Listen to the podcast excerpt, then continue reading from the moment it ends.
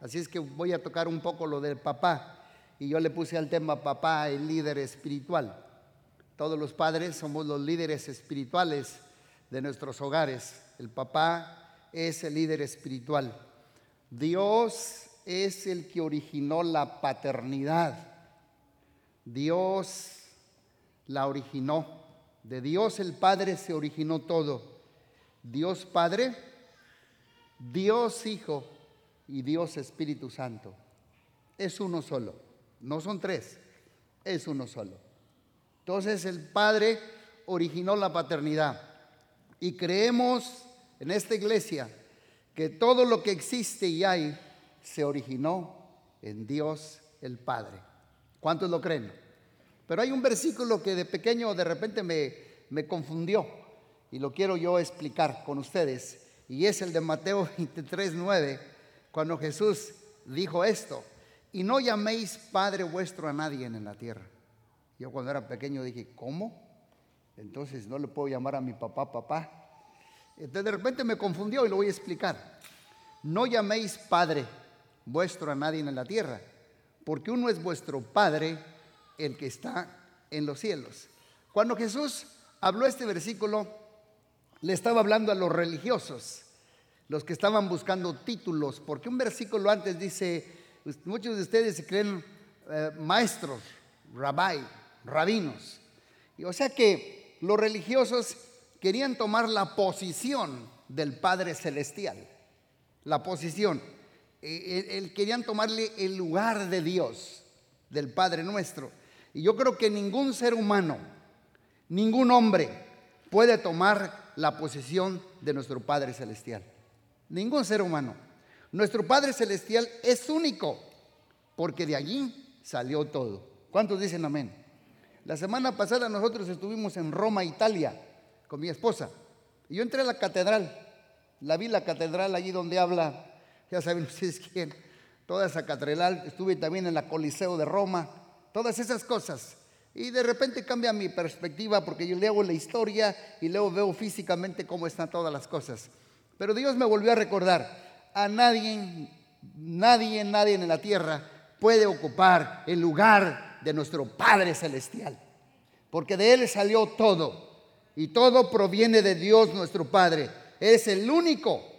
Entonces, ¿Por qué le, llama, le llamas padre a tu papá? Y hay muchos que ahorita recibí varios eh, mensajes de texto de personas que estuvieron aquí también y me dicen gracias porque usted fue un padre espiritual.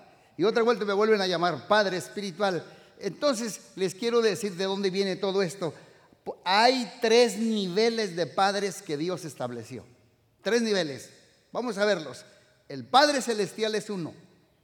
El padre natural, biológico, es otro, pero también hay padre espiritual. Y te lo puedo comprobar en la Biblia. Hay padre celestial, es eh, nuestro Abba Padre, así le llamamos, Abba Padre, es nuestro Padre celestial y nadie no ocupa su lugar. Y todos tenemos un padre natural, biológico. Mi papá pues ya, ya partió, ya, ya falleció, pero se llamó Alberto. Él fue mi padre natural. Pero también yo tuve un padre espiritual, y ustedes lo conocen hasta la fecha, lo respeto mucho a mi padre espiritual que está en Michoacán. La fecha lo respeto bastante. Entonces, miren lo que dice, primera de Juan 2, no está allí en ustedes, dice, os escribo a vosotros, hijitos, porque vuestros, porque vuestros pecados os han sido perdonados por su nombre. Os escribo a vosotros, padres. Aquí Juan está hablando a los papás porque conocéis al que habéis vencido al maligno. Os escribo a vosotros, hijitos, porque habéis conocido al Padre. Padre es la palabra Abba, que viene de la palabra griega pater. La palabra pater significa fuente sostenedor. Pater es fuente sostenedor. Y yo creo que las crisis de las familias es la ausencia de este padre modelo. No hay sustituto para el papá. No hay quien sustituya la paternidad. Déjenme les leo un versículo que Pablo decía hablando del Padre espiritual. En Primera de Corintios 4:15 al 17 dice, "Porque aunque tengáis diez mil años en Cristo." La palabra años, por si no sabían, es maestros. Dice Pablo a los corintios, 50 mil congregantes que tenía la iglesia de Corintios, mucho gente que tenía, dice, aunque ustedes tengáis 10 mil años en Cristo, no tendréis muchos padres, pues en Cristo Jesús yo os engendré por medio del Evangelio. Por tanto, os ruego que me imitéis. Por esto mismo os he enviado a Timoteo, que es mi hijo amado y fiel en el Señor, el cual os recordará mi proceder en Cristo de la manera que enseñó en todas partes y en todas las iglesias. ¿Por qué le llaman padre espiritual a un pastor? Bueno, aquí dice Pablo espiritual. Pablo le está hablando que, que Timoteo es su hijo espiritual. Dice, os he enviado a Timoteo que es mi hijo amado. ¿Cuántos hijos amados tiene usted? Bueno, Pablo solo tenía tres hijos amados. A tres nomás les mencionó hijos amados. A Tito, a Timoteo y a Filimón. Estos son mis hijos amados. ¿Quiénes son los hijos amados? Los que están cerca del corazón de Pablo. Cerca del corazón de él. Pablo dice, yo soy su padre, Corintos. Yo los engendré. Y yo sé que recibo algunos mensajes de textos de gente que pasó por aquí o se fue a otras comunidades y me dice, siempre voy a reconocer que usted me engendró ahí. Y digo, oh, sí lo reconocen. Sí, yo os engendré. A muchos yo os engendré. Muchos vinieron ya de otras iglesias, pero muchos yo os engendré. Entonces no es malo que le llamen Padre Espiritual. Está en la Biblia. ¿Saben qué? Papá es el que acepta la responsabilidad espiritual de su familia. ¿Cuántos padres hay aquí? Levanten la mano. Si usted es papá, usted y yo debemos aceptar la responsabilidad espiritual de nuestra familia. Usted y yo debemos tomar la delantera y decir, es tiempo de ir a la iglesia. No se lo deje a su esposa. Es responsabilidad de usted como papá y es mía. Encuestas dicen que si vinieran 100 jóvenes por sí solos a esta iglesia, con el tiempo lo seguirían 20 familias. Y si vinieran 100 esposas solas aquí, le seguirían 20 familias. Pero si vinieran 100 maridos solos a esta iglesia, le seguirían 97 familias. ¿Por qué? Porque nosotros los papás marcamos el ritmo espiritual de nuestras familias. Nosotros. Algunos varones me han dicho, mi mujer es la espiritual de la familia. Y siempre me pregunto yo, ¿y por qué? Nosotros, nosotros los papás, somos los que debemos aceptar la responsabilidad espiritual de nuestras familias como esposos, como papás. Mi función es trabajar conjuntamente con mi esposa y nosotros somos los que debemos resaltar la importancia de venir a la iglesia. No es la esposa, no son los hijos, somos nosotros los papás. ¿Cuántos dicen amén? Necesitamos como papás tener el coraje de iniciar conversaciones espirituales en la casa. Como papás deberíamos de profundizarnos en la palabra de Dios para cuando necesitemos tomar decisiones importantes, las podamos tomar de una perspectiva espiritual. Esta es mi responsabilidad y tu responsabilidad como padres, líderes espirituales y modelos de Dios. Para esto se requiere que el papá tenga valor, porque papá, el líder espiritual, acepta la responsabilidad de su familia. Él debe de tomar la delantera él la debe de tomar. Y voy a concluir con cuatro, cuatro consejitos. Les digo que voy a ser cortito. ¿Y cuáles son las prioridades de papá? Estas son. No crea que yo las tengo del todo bien. Yo, yo, todavía sigo trabajando en uno de esos. Ahorita les voy a decir. Mi esposa me ha ayudado mucho. Estas son las prioridades de un líder espiritual, de un papá. ¿Cuál es su primer prioridad? Es Dios. es Dios. La segunda es tú mismo. La tercera es tu familia. Y la cuarta es tu trabajo o en mi caso el ministerio. Fíjate bien, fíjate bien. Prioridades de papá. Dios, tú mismo, tu familia y tu trabajo o tu ministerio. Si trabajas en un restaurante, ahí está en el número cuatro. Si trabajas en, una empresa, ahí estás en el número cuatro. Si tienes un llamado como yo, ahí estamos en el número cuatro. Noten ustedes que el uno y el cuatro son diferentes. El uno, el uno dice Dios y el cuatro dice ministerio. Son diferentes. Son muy diferentes. Si Dios es tu prioridad, no confundamos trabajo y ministerio, iglesia con Dios. Son muy diferentes. Allí es donde la puerca torció el rabo conmigo al principio. Aquí es donde me faltaba mi equilibrio. Y gracias a Dios por los sombrerazos que me daba mi esposa en el camino. Gama, no confundas tu relación con Dios con el ministerio. Mira, Gama, pon en orden tus prioridades. Bueno, tu relación con Dios es una cosa y tu trabajo y ministerio o la iglesia es otra cosa. Son dos cosas diferentes. Y también te pongo a ti mismo antes que tu familia. Yo me pongo a mí mismo antes que mi esposa. porque si yo no estoy sano, pues ¿cómo la voy a amar? Por eso lo pongo a usted mismo. Yo sé que no se le va a olvidar estas cuatro prioridades. Digan conmigo Dios. Digan conmigo tú mismo o yo mismo. Tercer lugar, mi familia. Y cuarto lugar, mi trabajo o ministerio. Aquí yo lo estoy poniendo a usted en segundo lugar. Ahora sí vamos al número uno, Dios. ¿Cuál es la prioridad de yo mía como papá? Es Dios. Tu relación con Dios, tu primer prioridad. ¿A qué se refiere? Mi comunión con el Padre. Tu espíritu con su espíritu, unido, íntimo. Tu relación con su palabra, con la oración, con leer libros devocionales, con crecimiento espiritual. Es mi primera relación con Dios. Eh, ahorita que fuimos con mi esposa a Italia, este, yo aprovechaba, eh, yo tengo un estilo de vida, después les puedo platicar cómo me muevo yo entre semana, pero yo cuido mucho a mí mismo también, yo me cuido mucho a mí mismo. Entonces, eh, cuando uno sale a, vacaciones, se levanta o sale o va, pero Dios me decía a mí, eh, eh, cuando tu esposa se ocupe en la mañana poquito, pasa tiempo conmigo. Estás de vacaciones, pero no estás de vacaciones de mí. Y él ya sabía, yo buscaba el rostro de Dios. Aunque estoy de vacaciones, pero no hago una pausa para Dios. Porque es mi relación con Dios.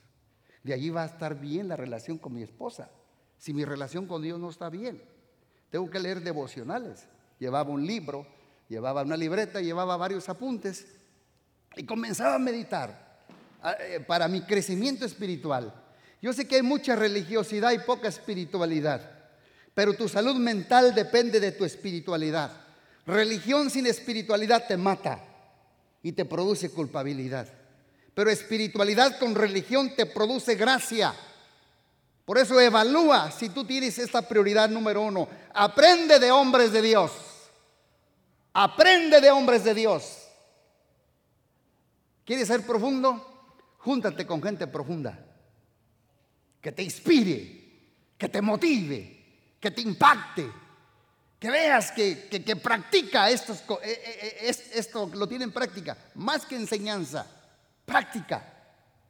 Yo creo que será por mí, por el don que Dios me ha dado, pero el don que Dios me ha dado a mí es cuando yo escucho a un buen maestro enseñar, siempre salta algo de mí, digo, practícalo.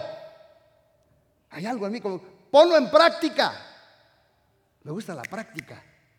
Tenemos que vivir lo que predicamos.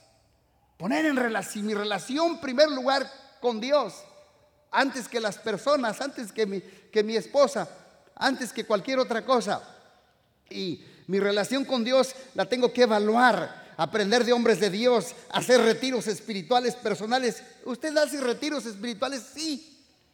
Me llevo a veces adoración y me encierro una o dos horas, en veces cancelo consejerías y medito, lectura, música, adoración, oro en lenguas, en el espíritu. Pero yo tengo que tener mi prioridad con papá, mi relación con Dios. Mira lo que dice Mateo 6:33. Busca primero el reino de Dios y su justicia y todas las cosas serán añadidas. No olvides que tu morada, eh, eh, tu morada es, de Dios. Somos el templo del Espíritu Santo. Yo no voy, yo no salgo, yo no me muevo, yo no me caso, yo no compro, yo no decido si tu presencia no va conmigo. Ahorita estamos viendo un, un edificio y yo le digo al Dios, si tu presencia no va con nosotros, olvídate de edificio. ¿Para qué queremos un edificio allí? Si tu presencia no nos mueve de aquí, no me saques. Más que el edificio, lo necesitamos pero quiero que tu presencia salga con nosotros. ¿Cuántos dicen amén? Siéntate como María a los pies de Jesús, porque solo una cosa es necesaria. Una cosa he demandado a Jehová, decía David, y esa buscaré, estar en la casa de mi Padre para contemplar la hermosura de su presencia. Nunca olvides que el Señor de la obra está primero que la obra del Señor. Evalúa y revisemos si esta, esta área de tu vida es eh, primer principal prioridad. Porque si, si no la tienes, este fundamento, de lo demás de nada te va a funcionar. La segunda, tú mismo. Tú mismo. La segunda prioridad es tú mismo. Eh, tú mismo, Dios me ha hablado a mí, cuida tu salud espiritual, cuida tu salud mental, cuida tu salud física, cuida tu frescura, cuida tus motivos, cuida tu corazón, cuida tu actitud. Pablo le dijo a Timoteo, ten cuidado de ti mismo. Hmm, porque tú eres tu peor enemigo. Nosotros somos nuestros peores enemigos. Dios me ha hablado a mí, me dice, no descuides tu salud emocional. No descuides tu espíritu de victoria, tu actitud positiva, tu espíritu de alegría, tu espíritu de gratitud, tu espíritu de servicio y tu espíritu de humildad. Hay veces que gente pasa a buscarme en la oficina de la iglesia, no de la iglesia, y usted, yo sé que usted sabe, eh, es difícil hablar desde aquí varios detalles, pero como iglesia necesitamos nosotros mantener, cortar la yarda y todos los arbolitos de las oficinas, no más que no les he dicho a ustedes. Yo le estoy salvando dinero a la iglesia, porque si no, el, el, association lo subiría cada mes. Y yo no les digo, yo lo hago solo. Pero ¿sabes por qué lo hago solo? Ayer andaba con tijeras. ¿Sabes por qué? Porque yo necesito recordar que tengo mi espíritu de servicio y humildad y que no se me olvide de dónde Dios me sacó. Tengo que ensuciarme las manos. Entonces yo puedo decirle a, otro, haz lo que yo hago. Órale, ahí están las tijeras. Es fácil decirle a otro, haz eso y tú nunca le has hecho. ¿Verdad que no es lo mismo llamar al diablo que verlo venir? Entonces hay que tener ese espíritu, cuidarnos de nosotros mismos. Atiende tu vida interior y florecerá tu vida exterior. Timoteo, atiéndete, cuídate a ti mismo, cuida tus metas externas que se estén cumpliendo. Checa tu vida interior. ¿Y cómo me checo? Cuando tu productividad es el mejor resultado de la sensibilidad de Dios. Cuando muestro más paciencia con otros, ahí me checo. Cuando muestro más tino y precisión, cuando alguien me pide una palabra, le muestro tino y precisión a hablar, digo yo, estoy, eh, estoy bien atinado, porque estoy pasando tiempo con Dios. Cuando estoy más consciente de su presencia, aún allí andábamos viendo el Coliseo romano arriba y, y en medio de tanta gente nos dijo el guía que el día anterior en un edificio de esos, ¿cuántas gentes había dentro? 40 mil. 40,000 people visitando muchas cosas arqueológicas y ruinas. Y en medio de todos esos, el Espíritu Santo me habla y me dice, hey, ten conciencia que aquí estoy dentro de ti. No se te olvide y le digo, brazo, cosete, saraca. Cuando tú te cuidas tú mismo, tienes conciencia. No importa si estás en un partido de fútbol, tienes conciencia que Dios y la presencia de Dios está ahí contigo. No me dejen solo, montoneros. Yo así me checo y me reviso. Oh, aquí estás, no te has ido. Hmm.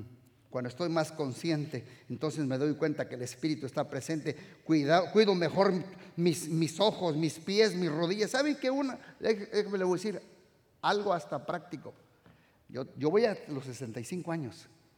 A los 65 años yo me cuido hasta mis rodillas. Se oye chistoso lo que estoy diciendo. Yo cuido mis ojos, mis oídos, mis dientes. Los tengo todos medio chuecos, pero lo, cuido mis pies. Y para cuidar mis pies, para cuidar tus pies, los shoes, para cuidar los pies, están very expensive. Pero más caro está cuando andes así, que no te puedas mover. Cuida tus rodillas, cuida tu cintura, cuida tu espalda, cuida tus pies. El que no escucha el consejo no llega viejo.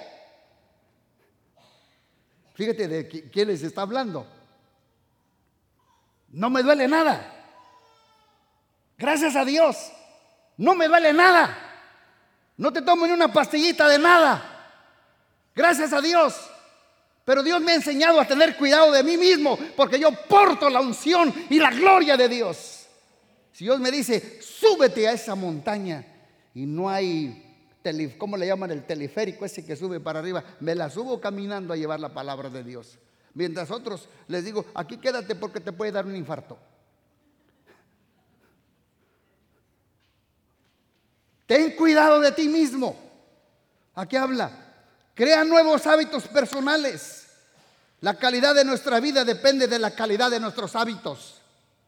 Repito, la calidad de nuestra vida depende de la calidad de nuestros hábitos. Si mejoras tus hábitos, cualquier cosa es posible.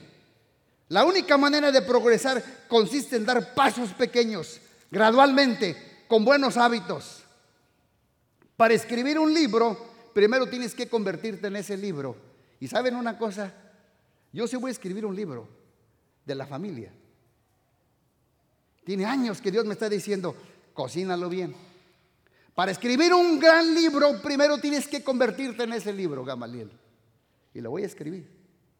Y los pequeños hábitos que cultivas te ayudan a desarrollar todo tu potencial que tú tienes.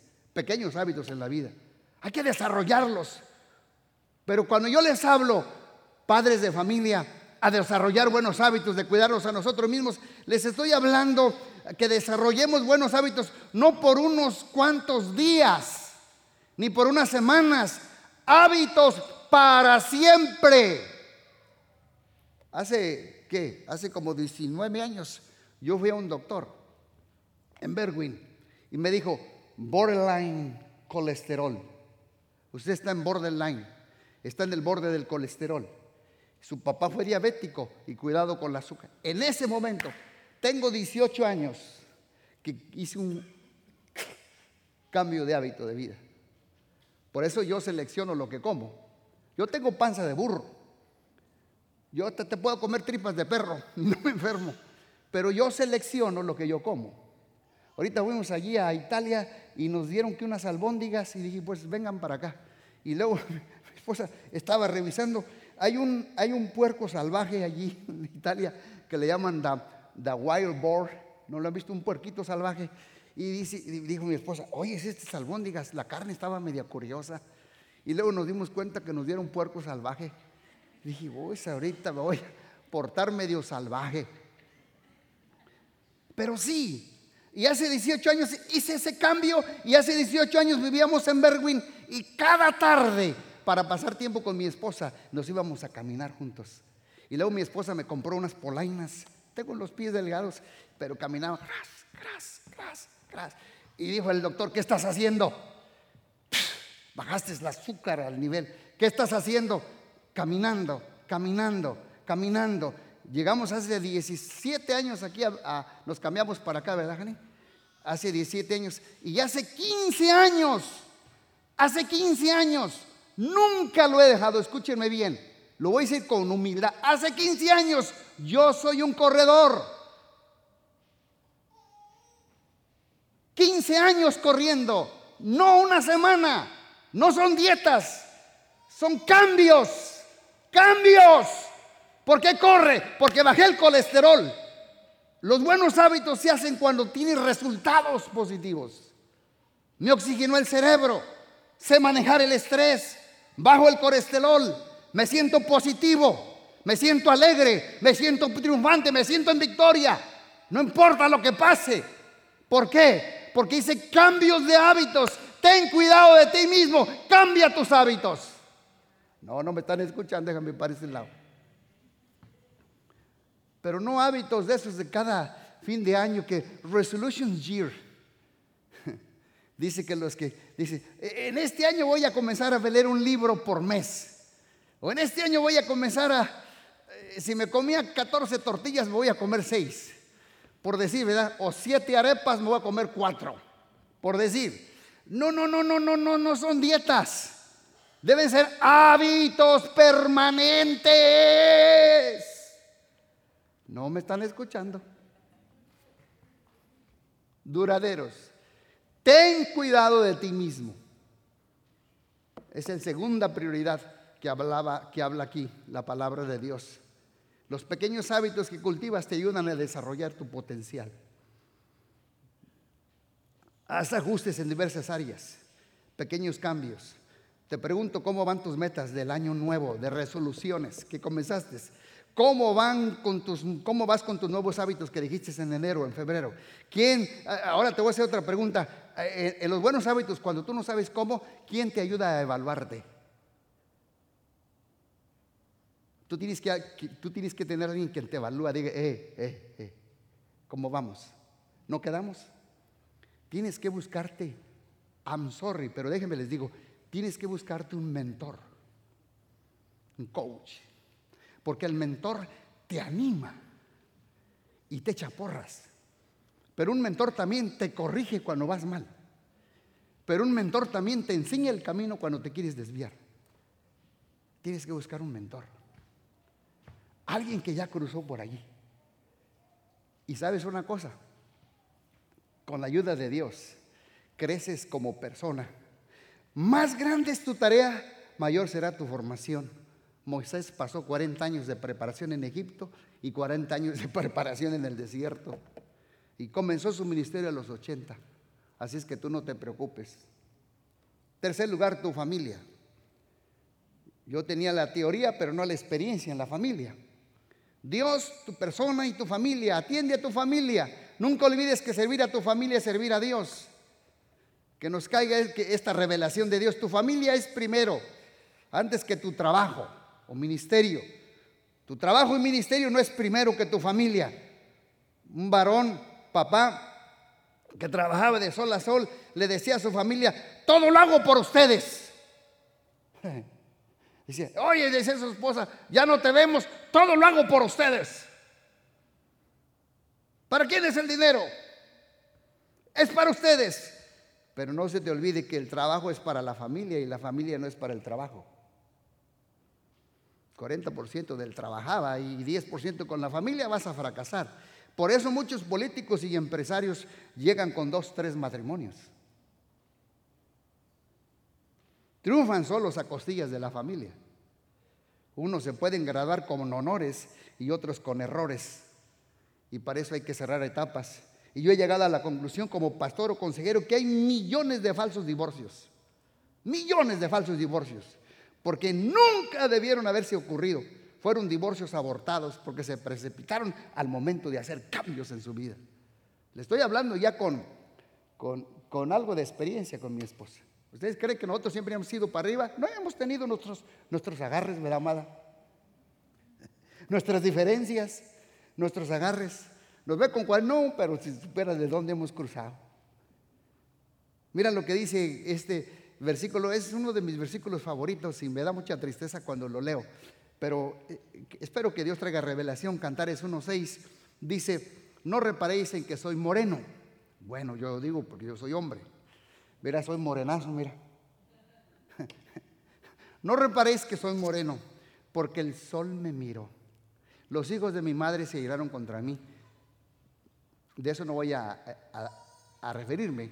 La segunda parte es lo que a mí hace años me pegó y me pegó y me pegó lo que dice, me pusieron a guardar las viñas y mi viña que era mía, no guardé.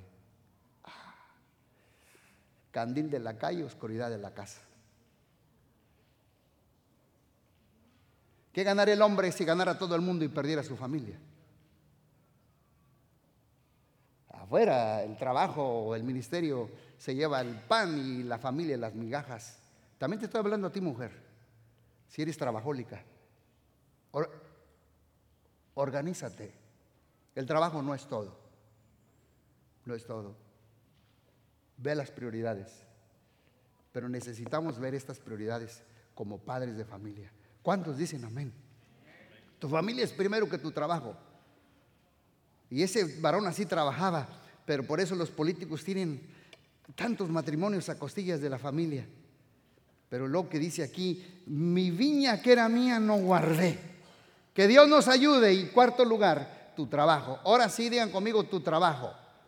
Ahora sí que diga yo puedo decir el ministerio, el trabajo. Sí, porque el que no trabaja, que no coma. La cuarta prioridad es tu trabajo o el ministerio. Porque el trabajo, el verdadero trabajo, ¿cuántos trabajan ustedes? El trabajo te dignifica. El trabajo nos hace creativos. El trabajo nos hace innovadores. El trabajo nos realiza. En el cielo hay trabajo. Juan 5:17 dice que mi Padre hasta hoy trabaja. Mira lo que dice Timoteo 5:8. Porque si alguno no provee para los suyos y mayormente para los de su casa, ha negado la fe y es peor que un incrédulo. Qué bárbaro, ¿verdad? El trabajo es una bendición y viene como resultado en atender las tres primeras prioridades, Dios, tú mismo, tu familia y el trabajo. El trabajo trae sustento digno a la casa. ¿Cuántos creen que el trabajo trae sustento digno a la casa? Nunca trabajes por salario. Nunca trabaja para realizarte como persona y como recompensa recibe salario. Trabaja con pasión, trabaja con compromiso, apasionate por lo que haces. Si estás en un restaurante, en lo que haces, no estés escupiendo la sopa, no estés no estés criticando el trabajo donde estás o a tu jefe. No, apasionate. Dale gracias a Dios. Estás trabajando para Dios. Busca el bien de la empresa. Haz la tuya como si fuera tuyo. Levante ese trabajo. Y verás lo que Dios va a hacer con tu vida. Nunca trabajes por un salario, porque si trabajas vas a estar escupiendo la sopa.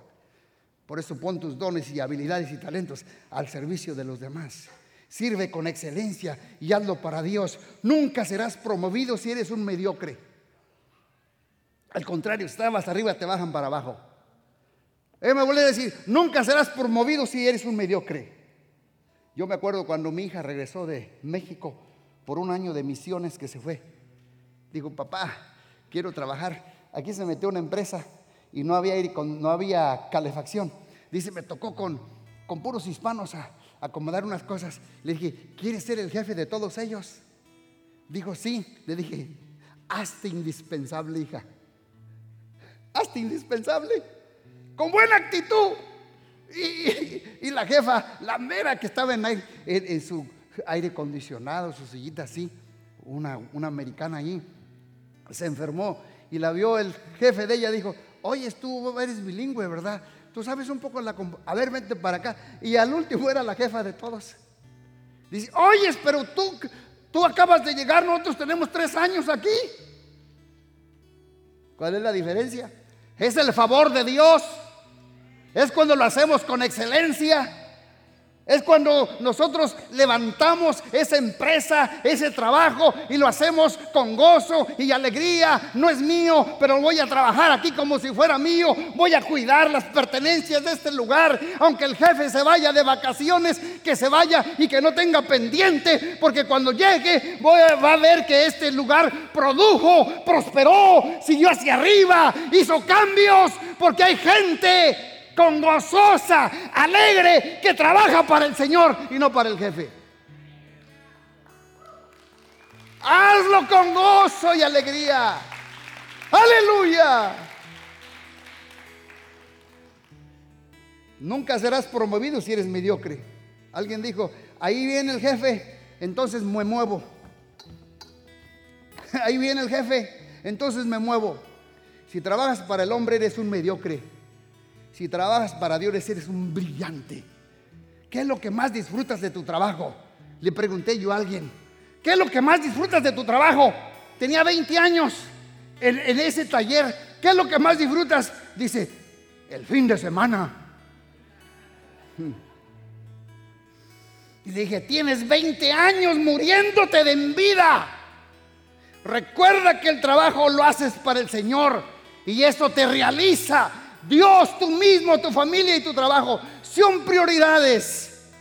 Una muchacha, una señorita, siempre que iban a comprar a esa tienda, tenía una sonrisa y trabajaba siempre, llegaba un cliente, comprara o no comprara, le sonría a todos los clientes y los clientes entraban felices a ese lugar. Y le preguntan, oye hija, ¿por qué tú siempre sonríes cuando vienen a comprar aquí? Dice, es que si no sonrío, yo no tengo trabajo. Y si sonrío, los clientes entran con sonrisa y los hago sentir bien y mi familia tiene comida. Por eso sonrío.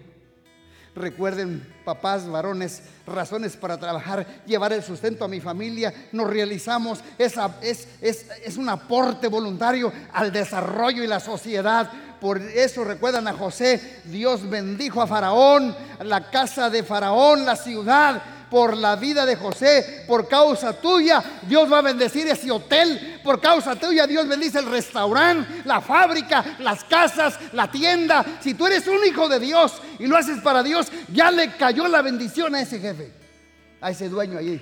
Le cae la bendición, porque lo que tú pises, Dios pisa, lo que tú toques, Dios lo bendice. Bendícelo. Para cuando tus patrones se vayan a vacaciones, digan, ¿sabes qué? Váyase a vacaciones. Ellos no se preocupan de nada. Porque dice, aunque usted no esté aquí, vamos a producir el taller, lo vamos a levantar, lo vamos a cuidar como si fuera de nosotros. ¿Cuántos dicen gloria a Dios? Yo creo que Dios te quiere poner en lugares altos y posiciones de cabeza. Tú eres cabeza y no cola. Y si estás como cola, entonces agarra el mensaje. Si estás como cola, agarra el mensaje. La única cosa que apunta para atrás, mira, cuando Dios nos hizo, rodillas apuntan para adelante, los pies apuntan para adelante, el pecho apunta para adelante, los brazos apuntan adelante, todo apunta para adelante. Lo único que apunta para atrás es la cola. Es lo que no sirve. Y Dios dijo, tú eres cabeza y no cola.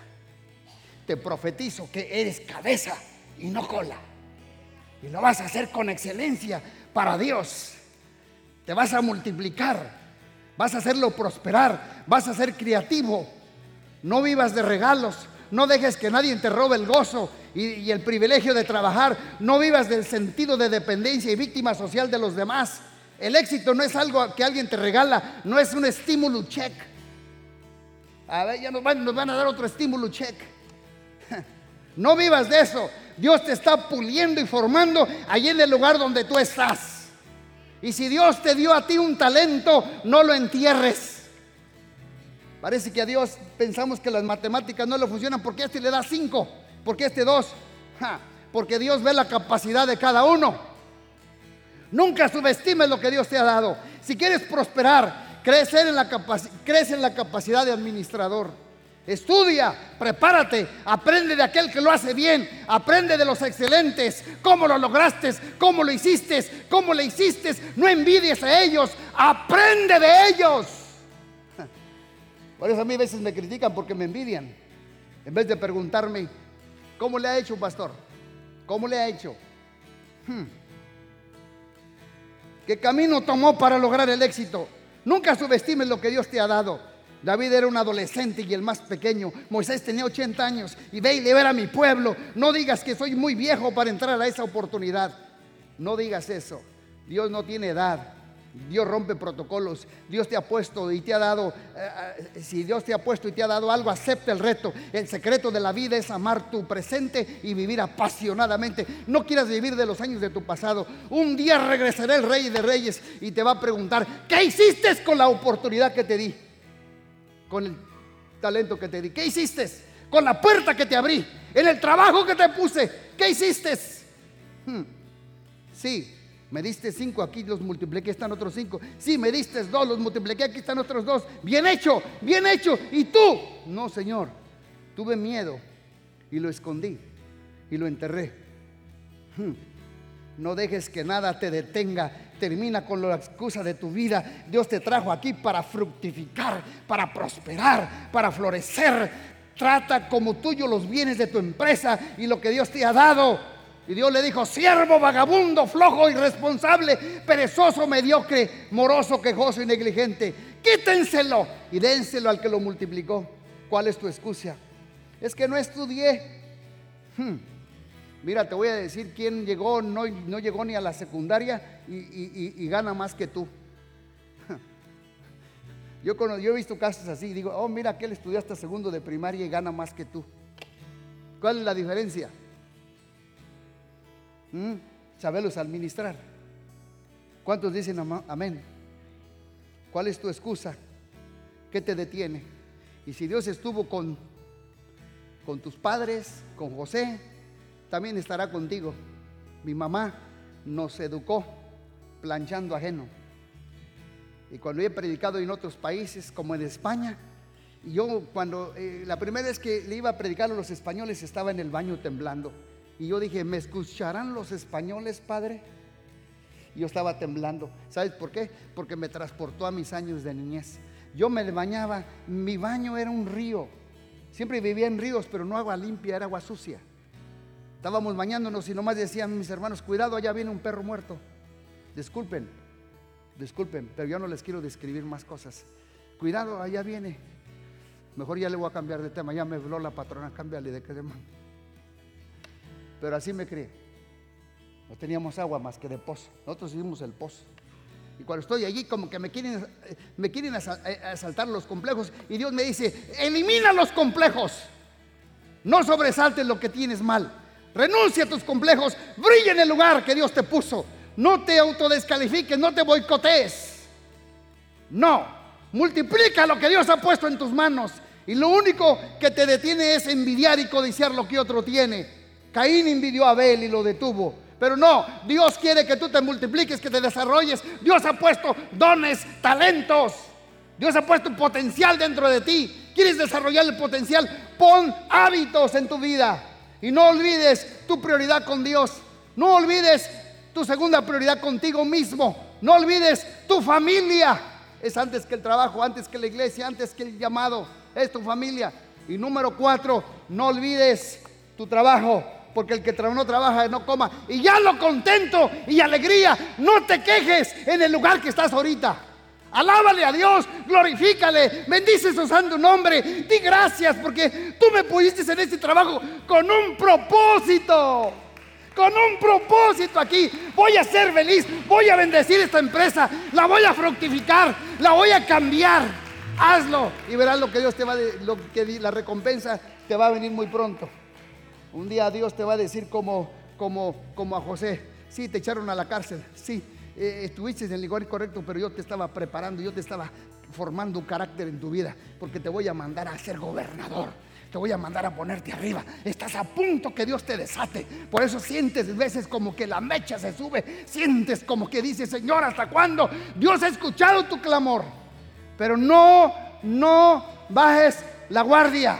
Agradece a Dios Alaba a Dios. Sé feliz donde estás. Porque todo tiene su tiempo. Y Dios te va a sacar con mano fuerte. Y si lo hizo una vez, lo volverá a hacer. Porque eres el mismo ayer, hoy y por todos los siglos.